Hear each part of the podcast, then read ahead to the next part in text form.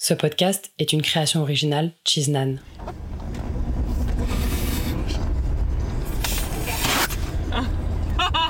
Ceci était une vraie demande. Voilà, la réponse attendue.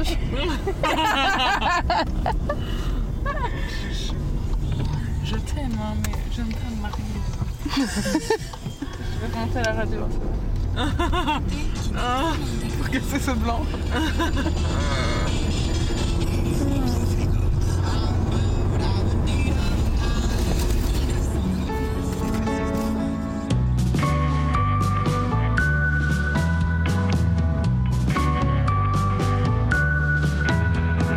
Telle mère, telle five. Épisode 9, le jour qui n'arrivait pas.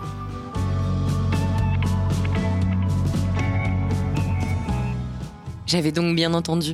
Fiona a demandé Katia en mariage. Une demande gonflée d'hélium envoyée du siège passager, avec pour réponse un timide Je t'aime, mais posé sur un remix audacieux d'Eiffel 65. Je file voir Fiona et j'apprends qu'apparemment, c'est pas du tout sa première demande. Alors, est-ce que tu veux une euh, demande en mariage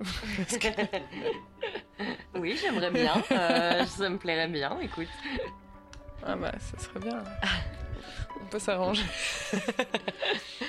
Mais là, ça fait des années que j'avais plus fait. hein. Parce que j'avais dit, bon, bah maintenant, euh, c'est toi qui dois me demander parce que ça va plus. Enfin, j'ai plus envie de me prendre devant, donc. Et je me suis dit, tu peux dire oui, quoi, merde Mais je sais qu'elle a un problème avec. euh, je veux pas te dire euh, que je t'aime dans 10 ans, on verra dans 10 ans si je t'aime. Donc c'est une question de. Je vais pas te mentir, quoi. je veux dire la vérité. Je dis, mais c'est pas grave, tu peux changer d'avis, c'est pas grave. Et donc, elle a un traumatisme sur le divorce par rapport à ses parents. Et donc, je pense qu'elle a une hantise de revivre ça. Donc, c'est pour ça que quelque part, j'ai pas envie de pousser trop non plus.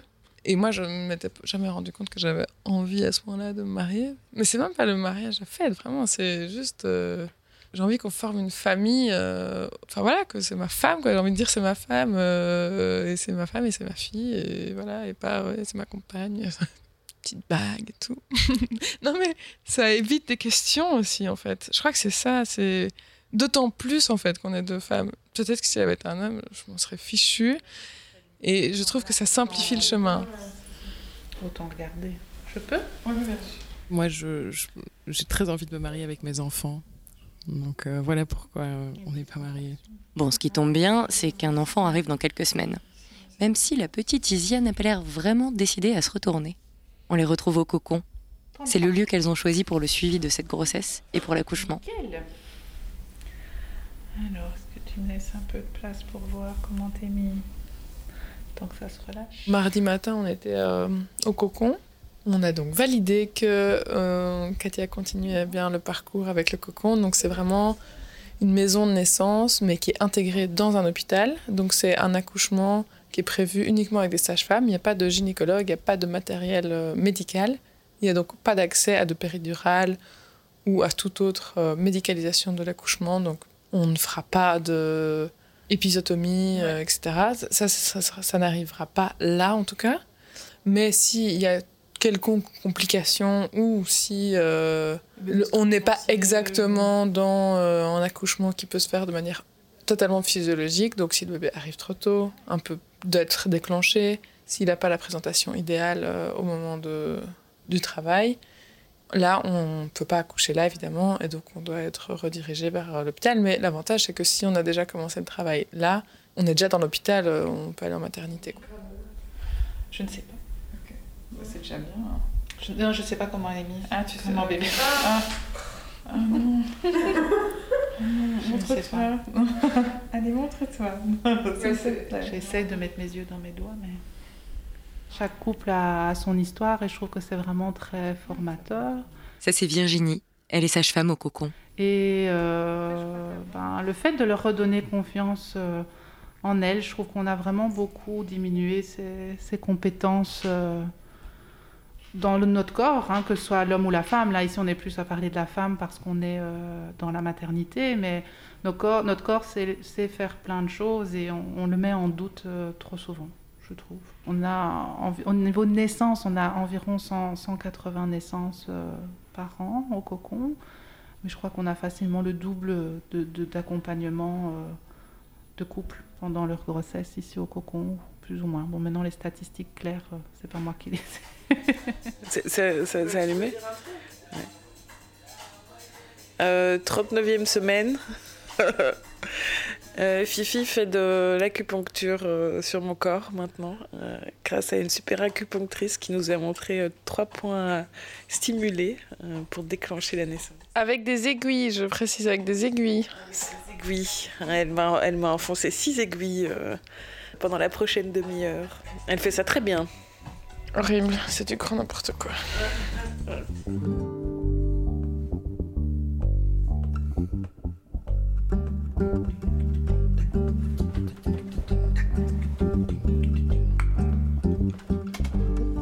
Quand on parle de l'accouchement, je me suis surprise à dire euh, des phrases comme euh, Oui, nous, on n'est pas euh, contre la péridurale.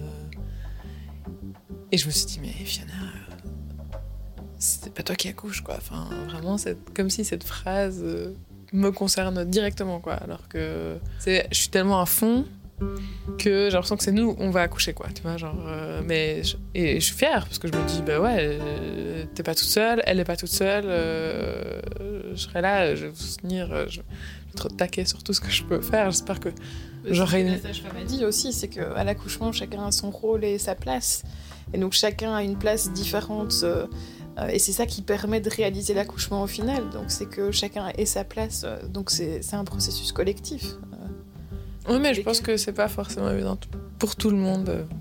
Enfin, je pense, hein, mais voilà. Et en tout cas, je me, je me doutais pas anticipativement que je me sentirais autant, pas inclus, mais intéressé, entre guillemets, euh, directement par tous ces trucs que je vais pas, moi, vivre physiquement.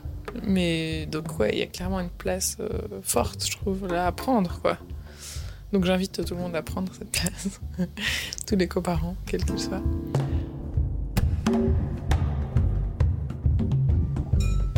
Nous sommes mercredi, il est 20h30. Je viens de connecter le Zoom parce que ce soir, nous faisons un cours de chant prénatal.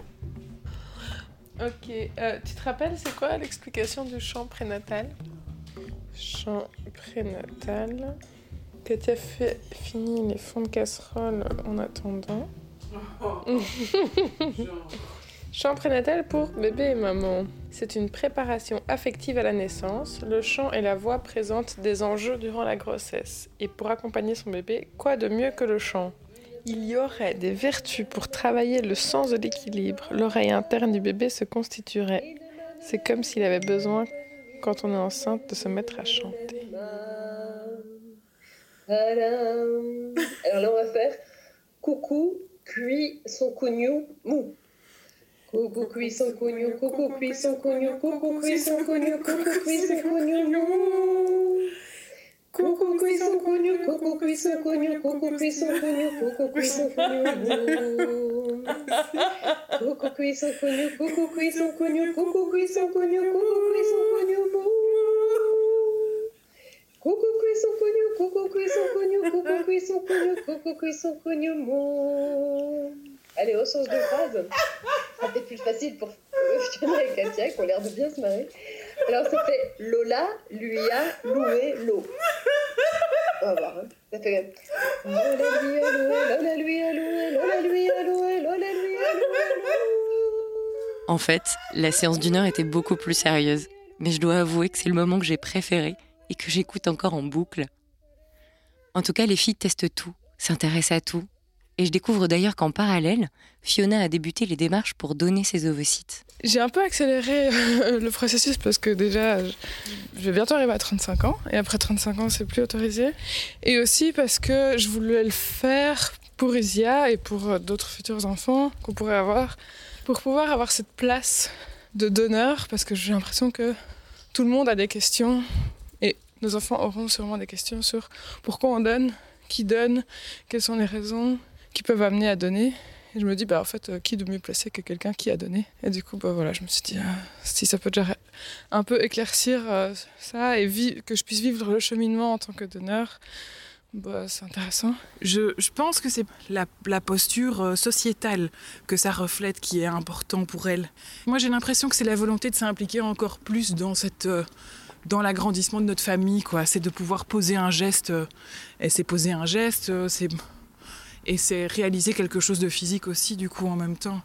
Initialement, la démarche était j'ai reçu quelque chose euh, pour restaurer un espèce d'équilibre, euh, genre aussi envie de donner quelque chose. Mais maintenant, je me suis rendu compte que ça va être d'autres euh, intérêts qui sont en fait finalement plus forts. Mais voilà, si je peux faire aussi une autre famille euh, heureuse, bah, je, serais, je suis contente. Quoi. Bon, je dois m'attendre à quoi pour ces dernières semaines? Je sais pas. De l'attente. Des mauvaises nuits, ça oui. En général, ça contracte aussi pas mal. Bébé bouge beaucoup en début de nuit, etc. Donc ouais, des mauvaises nuits. Donc vraiment encore plus nécessité d'apprendre de, d'apprendre euh, et de faire des siestes la journée. Ça y est, Isia s'est retournée. Mais elle n'est toujours pas très pressée. Le 1er avril approche, rien ne se passe et Katia perd patience.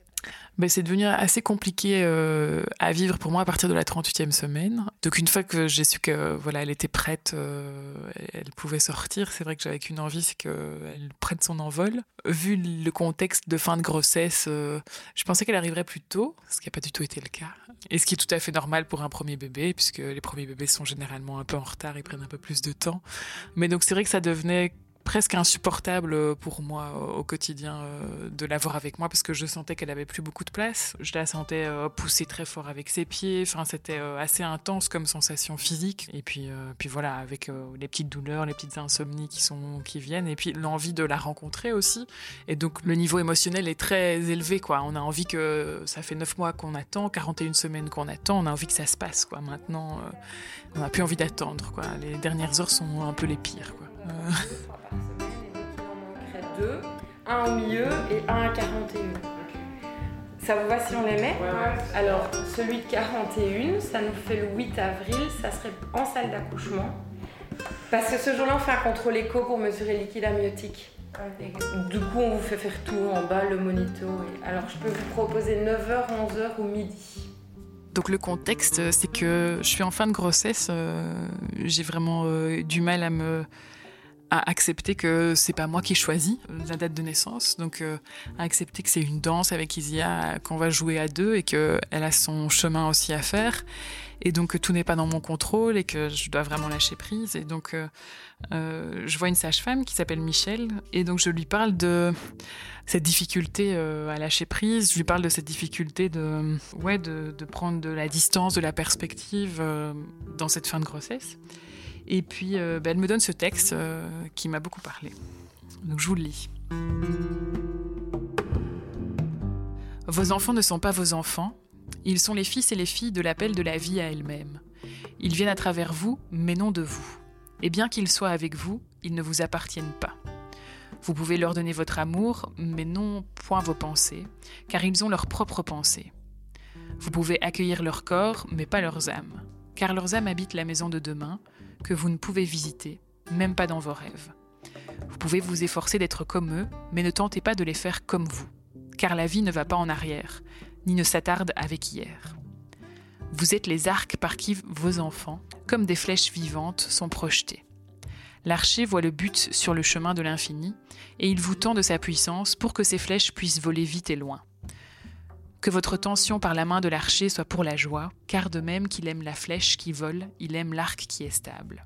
C'est donc Khalil Gibran qui a écrit ça.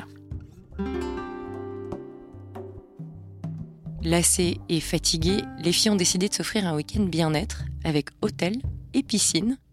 Et c'est là que ça a commencé. Cucu C'est Fiona. On est le 6 avril, il est 8h12. Euh, Katia s'est réveillée à 5h du matin parce qu'elle avait des douleurs dans le ventre.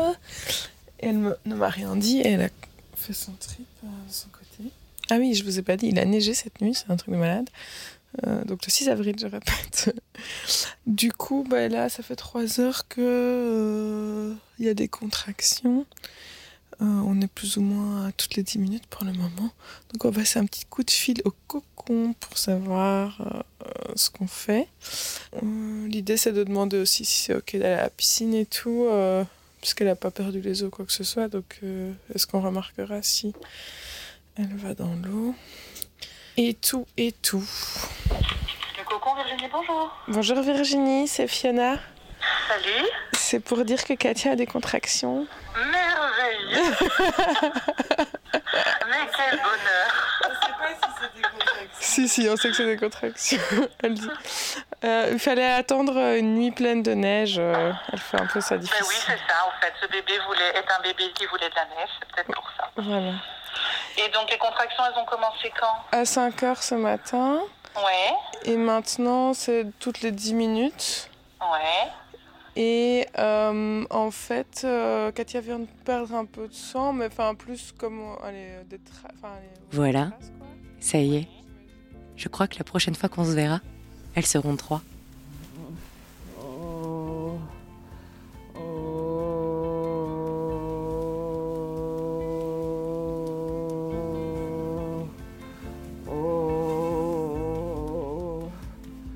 Comment ça va, Kika? C'est la top forme.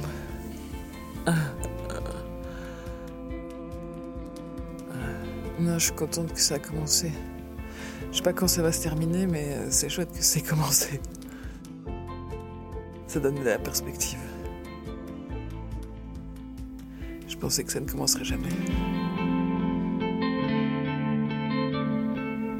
T'es magnifique en tout cas.